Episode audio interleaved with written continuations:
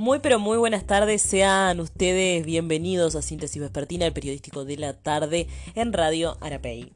Hay que decir que el tema más comentado del día de hoy, por más que suceda en la capital, es el paro de 24 horas que está llevando adelante la FENAPES.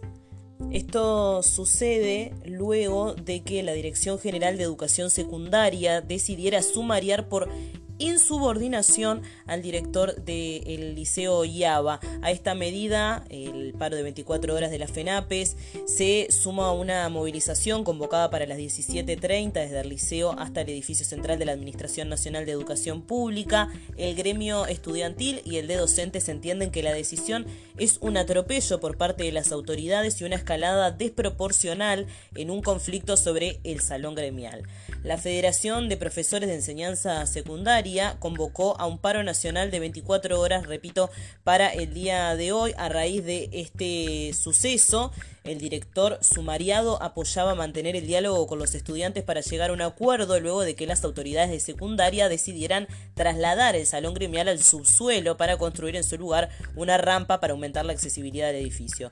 Los estudiantes pasaron la noche en el liceo en contra del pedido de las inspectoras, según explicó en rueda de prensa el vocero del gremio estudiantil Jerónimo Sena. Este miércoles sobre las 20 horas tuvieron una reunión de tres horas con las inspectoras. Se nos planteó que esto no era una ocupación legítima pero la ley de urgente consideración no prohíbe las ocupaciones, sino que las regula decían los estudiantes. Además, que para las autoridades es lo mismo una ocupación de trabajadores que de estudiantes y no es así. Sena comentó que les plantearon desalojar el liceo para mantener la paz y la calma y cerrarlo. Nosotros dimos la negativa y pasamos la noche ocupando todos los estudiantes, declaró el dirigente estudiantil eh, del liceo IABA. En el día de hoy yo pasé a buscar a mi hija y veníamos en el ómnibus. Yo obviamente como siempre venía muy concentrada leyendo las noticias y ese tipo de cosas. Y y de repente me dice, mirá, ¿qué, está ¿qué están haciendo? Y cuando miro veo que estaban eh, apostados un montón de estudiantes y algunos docentes en las escalinatas del Liceo Yaba, un clásico eh, para los estudiantes del centro de Montevideo, ¿no? Estaban eh, tocando tambores, tocando redoblantes, haciendo cánticos y estaban ocupando el edificio. Para los docentes, la respuesta de secundaria es una provocación estos docentes expresaron en la misma línea, dijeron que el sumario que se está estableciendo en contra del director para ellos es un claro atropello porque se basa en normativa que en el día de hoy no está vigente, pero también porque no atiende las necesidades concretas y las preocupaciones reales de lo que tiene que ver con la administración efectiva de un liceo, dijo este jueves en rueda de prensa Camila Menchaca, dirigente sindical de ADES Montevideo. Se está planteando que es necesaria la construcción de una rampa, pero se está faltando la verdad porque ya existe una rampa. El problema de accesibilidad en este momento está dado por la imposibilidad de utilizar un ascensor. No hay un plan de obras que establezca que esa rampa se va a hacer en estos días y que por lo tanto el salón gremial tendría que desalojarse, planteó. También hay que decir otra cosa que tras el sumario al director del Liceo Yaba por insubordinación, los profesores se negaron a ocupar el cargo y, como les decía anteriormente, los estudiantes respondieron también ocupando el liceo, la FENAPES haciendo un paro nacional, algunos senadores del Frente Amplio convocarán a las autoridades de la NEPA al Parlamento para que expliquen lo que consideran un atropello. Estamos hablando de, repito, la decisión de la Dirección Nacional de Educación Secundaria de instruir un sumario y separar del cargo durante seis meses al director del liceo IABA. Esto cayó como un balde de agua fría entre los docentes y estudiantes del centro educativo, publica la diaria. Según relataron a este medio, profesores del liceo IABA, en la tarde llegaron funcionarios de la División Jurídica de Secundaria y le notificaron al director que tenía dos horas para abandonar el centro educativo. Según consta en el escrito que le entregaron, el sumario con separación del cargo y retención del 50% de sus saberes se debe a que existen indicios para investigar una insubordinación a las jerarquías y el desconocimiento de las obligaciones, deberes y responsabilidades inherentes a su cargo. Además de indagar sobre el accionar del director, la Dirección General de Educación Secundaria se dispone a investigar lo ocurrido en el liceo las últimas semanas cuando se inició un conflicto en torno al salón que usa el gremio estudiantil del IABA. No es menor otra de las cosas que se está conversando en relación a este tema tiene que ver con que la Dirección General de Educación Secundaria justificó su sanción amparándose en una legislación de la dictadura que ya no está vigente. La FENAPES informó que la sanción a Ruiz Díaz se amparó en un artículo de la Ley de Educación de 1973 firmada por el expresidente Juan María Bordaberry en el que se habla de insubordinación.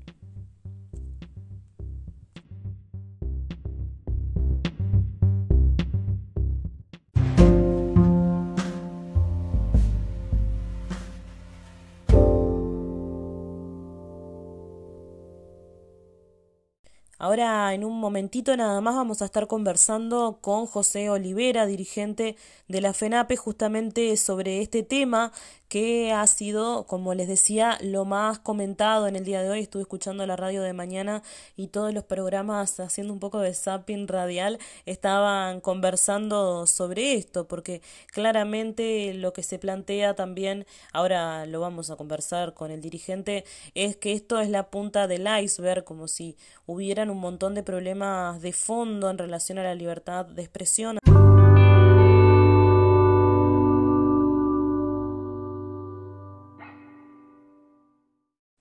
Estaban circulando unas placas en las redes sociales eh, difundidas por la FENAPES, donde plantean que este paro que se está realizando el día de hoy, 13 de abril, de 24 horas, es por las siguientes razones ante la avanzada antidemocrática y antisindical, en solidaridad con la comunidad educativa del IABA y en reclamo del fin de la persecución y la represión, está firmada por FENAPES pit en la declaración plantean en el comunicado público eh, del día de ayer, 12 de abril, la FENAPES decía que manifestaba su más enérgico repudio ante el desmedido atropello cometido por la Dirección General de Educación Secundaria, la cual en un accionar propio de épocas oscuras instruye sumario y separa del cargo a director del IABA por insubordinación cuando su accionar se centró en atender la inquietud y libertad de expresión de estudiantes. Como si fuera poco, esta medida represiva, antisindical y antidemocrática se sustenta en una norma del año 79 que se ampara la nefasta Ley de Educación 14.101 de 1970 firmada por Juan María Bordaberry, como decíamos hace un momento, quienes llevan adelante estas acciones contrarias de la organización gremial y a los criterios pedagógicos y de convivencia definidos por un equipo de dirección en conjunto con los estudiantes, son los mismos que en el grotesco tinglado publicitario con el que pretenden legitimar su reforma promueven la autonomía de los centros y la centralidad de los estudiantes. Estas normas de la dictadura fascista que abraza la actual administración están felizmente derogadas por normas democráticas posteriores, su aplicación en el actual contexto expresa el notorio espíritu antidemocrático represivo de quienes las impulsan. Por ese motivo, convocamos un paro nacional de 24 horas de nuestra federación, con movilización en las puertas de los liceos y espacios públicos de cada comunidad, para denunciar este triste capítulo de nuestra vida democrática y reclamar el fin de la represión y la persecución, así como también un contundente mensaje de rechazo de todo el sistema político y su intervención ante el notorio agravio a los más sagrados principios constitucionales y republicanos. Esto es lo que decía en el comunicado público la FENAPES.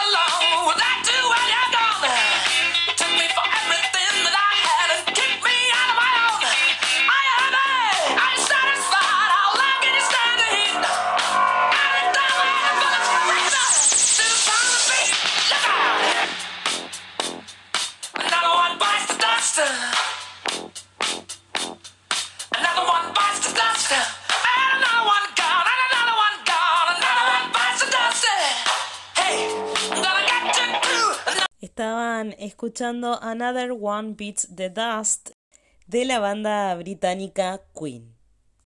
Por su parte, las autoridades también se expresaron en relación al tema que estábamos comentando. La directora general de secundaria, Jennifer Cherro, aclaró este miércoles, o sea, ayer, que el director del Liceo Yaba está separado del cargo en el marco de un proceso de sumario por la presunción de una falta administrativa y que no fue destituido. Eh, Cherro explicó al medio subrayado que la separación del cargo se da porque existe la presunción de una falta administrativa grave.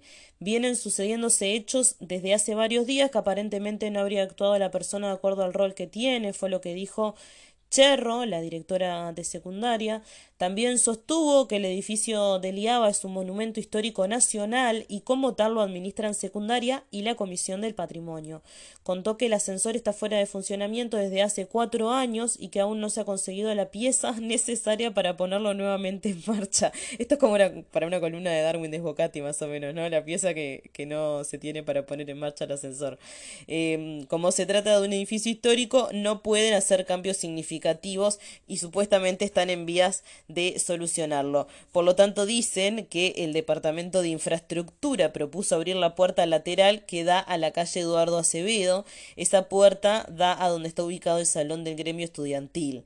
Cherro dijo que es un pasillo, que no es un salón, con lo que se habilitaría la accesibilidad a la planta baja y no al subsuelo como la actual rampa existente. Este salón gremial había sido inaugurado en el año 2009, o sea, tiene como bastantes años ya pero vamos a ver cómo sigue todo esto. Habían eh, mandado a desalojar el Liceo Iaba, no sé si efectivamente fue desalojado, si tenemos la oportunidad ahora en unos minutos de conversar con José Olivera, ya se lo preguntaremos a él. Bueno, justamente que les estaba planteando que no sabías qué había sucedido, si habían desalojado o no el liceo. Eh, recién me comentaba José Olivera que se le estaba complicando un poco realizar la entrevista. Vamos a ver si la hacemos igual, pero eh, al parecer estaría en este momento la policía eh, allí, en las afueras del Liceo IABA, preparándose para desalojar. Así que bueno, esto es lo que está sucediendo en este momento. Thank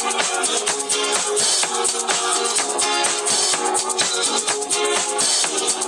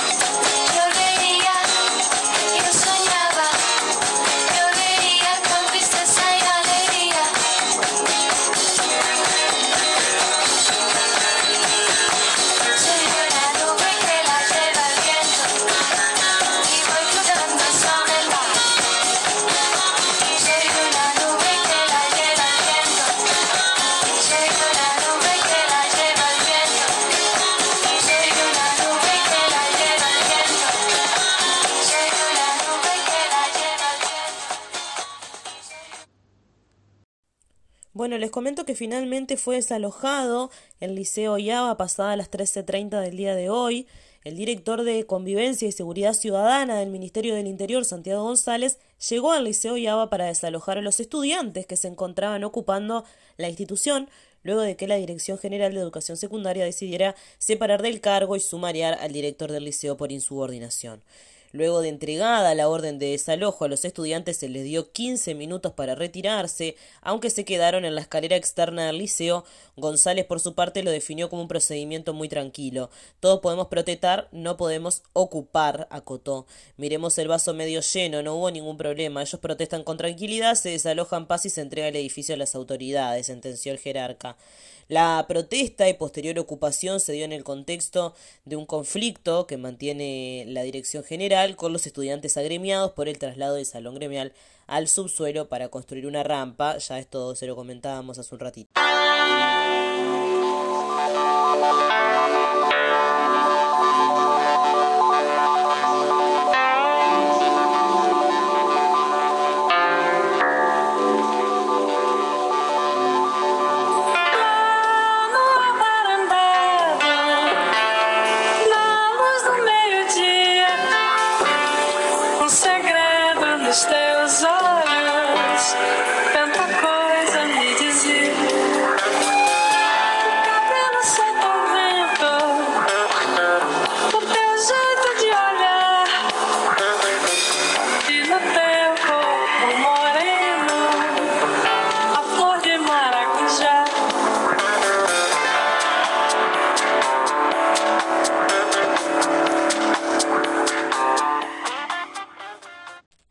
Estimadísima audiencia, le doy la bienvenida, como lo anunciábamos previamente, a José Olivera, presidente de la FENAPAS. Bienvenido, a José, al programa, un gusto tenerte. Muy buenas tardes, un saludo a ti, a la audiencia, un gusto estar en contacto en esta oportunidad.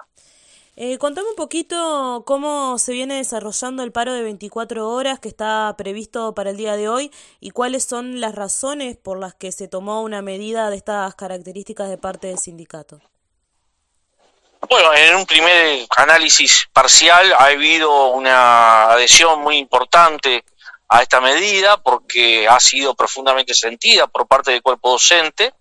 Nosotros estamos muy preocupados por cómo se ha venido sucediendo una espiral que ha ido increyendo, que ha ido creciendo en términos de represión y limitación de las libertades, en términos de asociación, de la posibilidad de movilización de los gremios estudiantiles o de los propios sindicatos de la educación, con sucesivas sanciones que constituyen claramente elementos de represión que ha caracterizado a esta administración desde el día que asumió.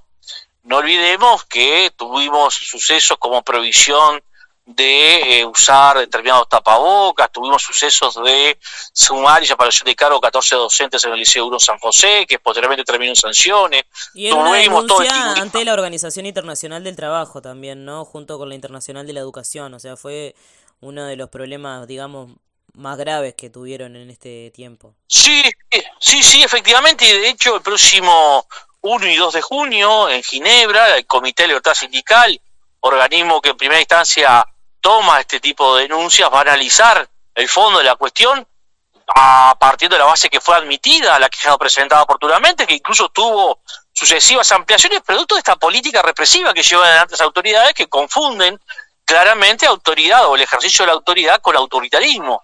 Particularmente ese autoritarismo se expresa contra las asociaciones gremiales estudiantiles, contra la organización sindical, incluso este, hasta en forma casi individual, como pasó aquí en el IABA, donde claramente estamos hablando de un docente que ha hecho su carrera docente, que ha seguido el cargo de dirección sin pedirle nada a nadie, sino dentro de las normas generales para el acceso a los cargos, pero que claramente tiene una actividad sindical, entre ellas adherirse a paro, que ha sido cuestionada esa adhesión que es un derecho constitucional y legal este, por los propios cuerpos inspectivos, que son uno de los motivos del conflicto que aquí tenemos. Y si esto fuera poco, la resolución que adoptó la Dirección General de Secundaria de sumario con separación de cargo y retención de de este director, amparándose en normas de la dictadura que leyes eh, eh, eh, emergentes del sistema democrático que se recuperó después del 85 han derogado. José, ¿cómo es este asunto concretamente? Si se está basando la decisión en una normativa que no está vigente, ¿la decisión es válida? Bueno, esto es lo que pregunta que el sistema político tendría que hacer. Miren, hay que leer lo que es los fundamentos de la resolución donde se adopta eh, la instrucción del sumario con separación de cargo del docente y retención de sus saberes. Hay un punto 9 que es una joya antidemocrática donde se habla de insubordinación, donde se señala que el director en el diálogo que lógicamente tiene que mantener con docentes o estudiantes haya acordado con los estudiantes y para eso basan la resolución en una norma que está aterrizando en la aplicación concreta de los centros educativos los preceptos establecidos por la ley 14.101 que fueron derogados por la ley de emergencia en la educación en el año 85 en las áreas de dictadura. Por eso decimos que esto nos retrotrae a las épocas más oscuras de la vida del país. Esto evidencia que hay una lógica, una tendencia no solamente a, generar actos de provocación, sino a eh, generar y a instrumentar este, este cambio de paradigma que, de paradigma que tiene la, administración que confunde autoridad con autoritarismo. Por lo tanto, es un retroceso este hecho gravísimo desde el punto de vista democrático que se suma, reitero, a un conjunto de hechos anteriores que evidencia que estamos teniendo un requerajamiento de las garantías constitucionales y legales, nada más ni nada menos que en el sistema educativo. Se ha nombrado muchísimo en esta administración justamente a la dictadura por distintas cuestiones, incluyendo, por ejemplo, algunos proyectos de ley que se están eh, tratando de aprobar en este momento. Disculpa, disculpa, pero estoy, estoy en la calle en plena movilización, no, no, no te escuché, disculpa. No, no, no, no pasa nada. Te decía que cómo lo visualizás en relación también a otros sucesos que están aconteciendo vinculados a la dictadura también, ¿no? Es como un, un tema que está encima de la mesa constantemente últimamente. Bueno, es un fenómeno mundial y regional, ¿no? El retorno a la escena política y a generar eh, opinión en nuestras sociedades de los grupos de extrema derecha. Muchos de estos grupos, en el caso de Uruguay, estuvieron no solamente comprometidos, sino que fueron partícipes del proceso de golpe de Estado y instalación de la dictadura fascista entre el 73 y el 85. Y esos muchos hoy vuelven por sus fueros. Y este es un elemento que la sociedad debe reflexionar si queremos efectivamente cuidar nuestra calidad democrática. De hecho, esta, esta, esta cuestión de, recurrir a una norma del año 79, donde claramente no había actividad sindical ni gremial que estaba prohibida, nuestras compañeras y compañeros destituidos, torturados, algunos desaparecidos o asesinados, claramente marca un anacronismo de un conjunto de ciudadanos o de autoridades que están en el ejercicio de su, del poder administrativo que tienen algunas rémoras de ese pasado nefasto, de ese pasado negro que creíamos superado. Por lo tanto, hemos señalado con total responsabilidad y claridad que el sistema político en su conjunto debe reaccionar, sobre todo teniendo en cuenta lo que le costó a este país recuperar su democracia, fortalecerla, construirla. Que no es admisible entonces que tengamos hoy autoridades de la educación que lo único que quieran hacer es imponer, que no eh, vayan por el camino del diálogo, la búsqueda de acuerdos y consensos, que confunda autoridad con autoritarismo, que aplique normas que ya han entrado en desuso felizmente producto de la reinstalación democrática. Esto, este es el hecho grave que estamos señalando por estas horas y que esperemos alguna respuesta concreta, contundente del sistema político en su conjunto e incluso de las propias autoridades educativas, porque también es justo decirlo, no todos comparten esta misma esta visión. Recién estaba planteándote el tema de lo presente que está el tema de la dictadura en relación a, bueno, a ciertas decisiones que ha tomado el gobierno, pero también lo ha estado, eh, por supuesto, el tema de la laicidad, ¿no? Y de si es legítimo realizar determinadas actividades, incluso el, derecho de ocupación, y vuelve a estar sobre la mesa la ley de urgente consideración, justo en el día de hoy, hace un ratito nada más que fue desocupado el liceo, según tengo entendido, y por ahí se comentaba, creo que Santiago, el el responsable de seguridad y convivencia ciudadana, eh, planteaba que mm, de alguna manera no no era legítimo ocupar, ¿no? Decía, está bien que protesten, no, pero no pueden ocupar. no, vuelve a estar sobre la mesa la discusión de la LUC, ¿no? Si, él, si se prohibió la ocupación pero el señor González, el señor González no, no, no, no, no entiende o no comprende la ley que promovió el gobierno del cual forma parte. Lo que hace la ley de conciliación es reglamentar de alguna forma este, el ejercicio del derecho a ocupación que está reconocido. Eh, de hecho, cualquier organización sindical puede ocupar un centro de trabajo siempre y cuando respete, como dice la propia ley, el derecho al trabajo de otros que no se adhieran a la medida, incluso la de la propia dirección de la empresa o del establecimiento en caso de ser oficina pública. No es que la ley prohíbe tampoco la ocupación. Por eso eh, hay que ser muy consciente en esto. Una cosa es lo que dice la letra en términos jurídicos, otra cosa después lo que hacen los hombres y las mujeres que la aplican, teñidos por concepciones que son de autoritarismo. Y este es el problema que estamos teniendo hoy como sociedad. Por lo tanto, también señalar que aquí tampoco hubo una ocupación, porque para que se produzca una ocupación, la autoridad legítima del establecimiento, en este caso la dirección del liceo, quien decide la educación secundaria, tendría que haberse hecho presente, haber labrado un acta de ocupación. Eso no aconteció.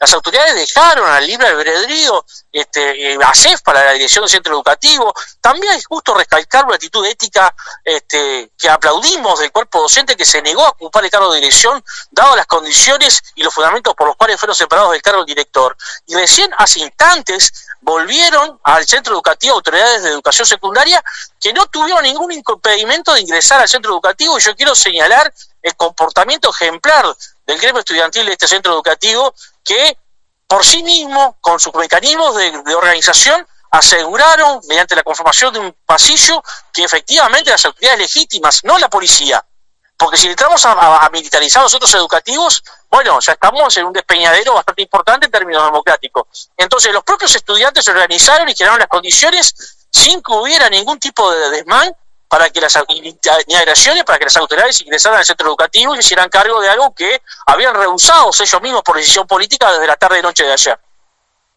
¿Qué ponerle fin a la ocupación? Bueno, la ocupación no se dio en los hechos, o sea, no se concretó en los hechos. Los estudiantes estuvieron esperando hasta la, jornada de hoy que se hiciera presente alguna autoridad del centro educativo o de la educación secundaria para proceder a la ocupación. Lo que se dio cuando llegó la policía, que fue la respuesta siempre fácil que tiene esta concepción autoritaria del ejercicio de la autoridad, este, fue solicitar que efectivamente el centro quedara en manos de autoridades educativas, no de autoridades policiales.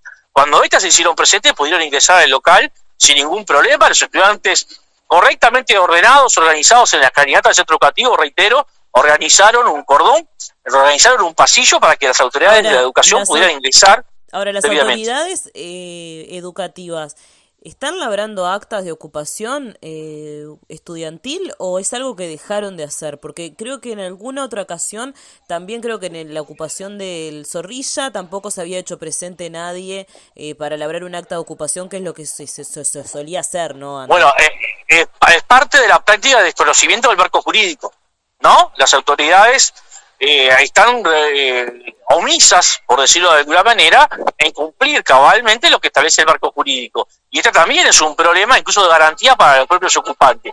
Por lo tanto, señalar, yo quiero ser claro en esto, que aquí no se pudo proceder a la ocupación formal porque las autoridades se fueron del centro educativo en la jornada de ayer, en la noche de ayer, sin labrar una acta de ocupación.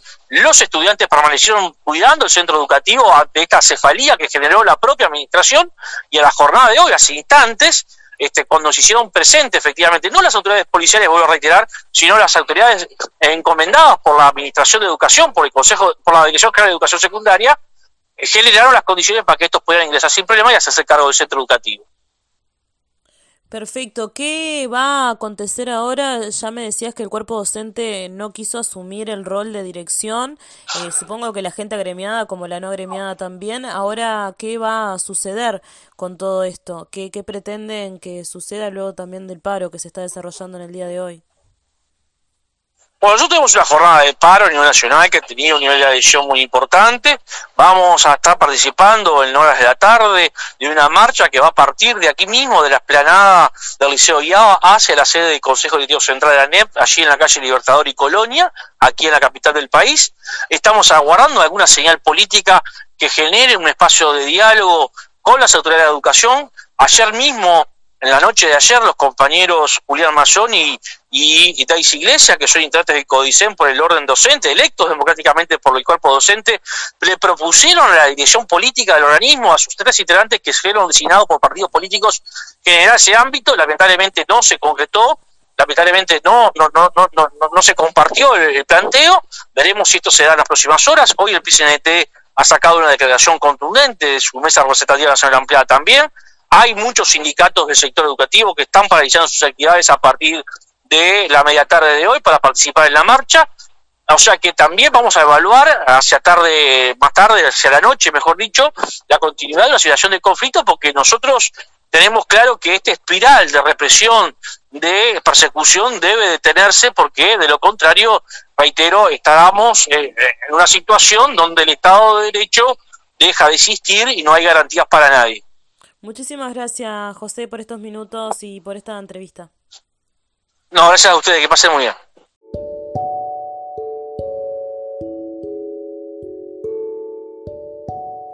Estaban escuchando ustedes a José Olivera, presidente de la Federación de Profesores de la FENAPES.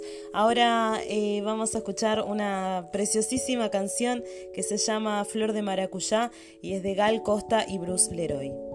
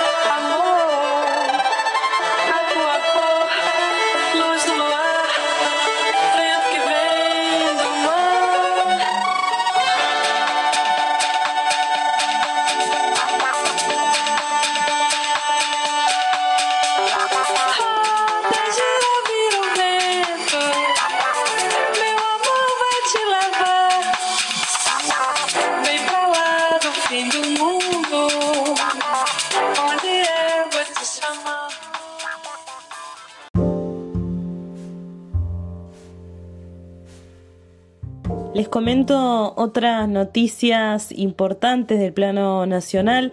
Un empresario denunciará a Astesiano por estafa. Me decía que el presidente estaba contento conmigo, dijo el denunciante, quien asegura además que entregó más de 150 mil dólares a Astesiano Vertical Sky y Anago Cleaning Systems para hacer negocios con el Estado y evaluó una demanda civil. Un empresario conocido como Nelson prepara una denuncia por estafa contra el ex jefe de seguridad presidencial Alejandro Astesiano. El hombre, como les decía, asegura haber entregado más de 150 mil dólares para que las empresas Vertical Skies, Lunacar y Anago Cleaning Systems se presentarán en licitaciones públicas, pero el dinero nunca fue devuelto. En diálogo con la diaria, Nelson dijo que nunca fue socio de Vertical Skies ni de Lunacar y contó que conoció a, Marcelo Acuña, el gerente en Uruguay de la empresa dedicada a insumos militares, y al CEO de la empresa Mario Panizza en octubre de 2021 a través de Astesiano. La primera reunión tuvo la finalidad de que Astesiano presentara a Nelson ante Acuña y Como financista de los proyectos con los que la empresa se presentaría a los llamados del Estado durante el periodo del gobierno de Luis Lacalle Pou. Este encuentro se concretó el 8 de octubre de 2021 en el McDonald's de Luis Alberto Herrera y Millán, en la esquina de la residencia presidencial de Suárez y Reyes. En esa reunión me pintaron el negocio del país, todo lo que tenía lo puse y creí. Astesiano siempre me llevaba al piso 7 de la torre ejecutiva y salía en autos oficiales de ahí adentro. Ahora, ¿a quién le reclamo? cuestionó. Además de una denuncia penal por estafa contra Astesiano, al que también le prestó dinero para un negocio personal, el empresario evalúa con su defensa iniciar un juicio civil contra el Estado en la medida en que la estructura estatal fue utilizada para concretar una maniobra que él denuncia. Yo pensé que estaba tocando el cielo, que venía a hacer los mejores negocios, paseando la torre para arriba y para abajo, pintándome que estaba trabajando para el país, me decía que el presidente estaba contento conmigo, agregó el empresario.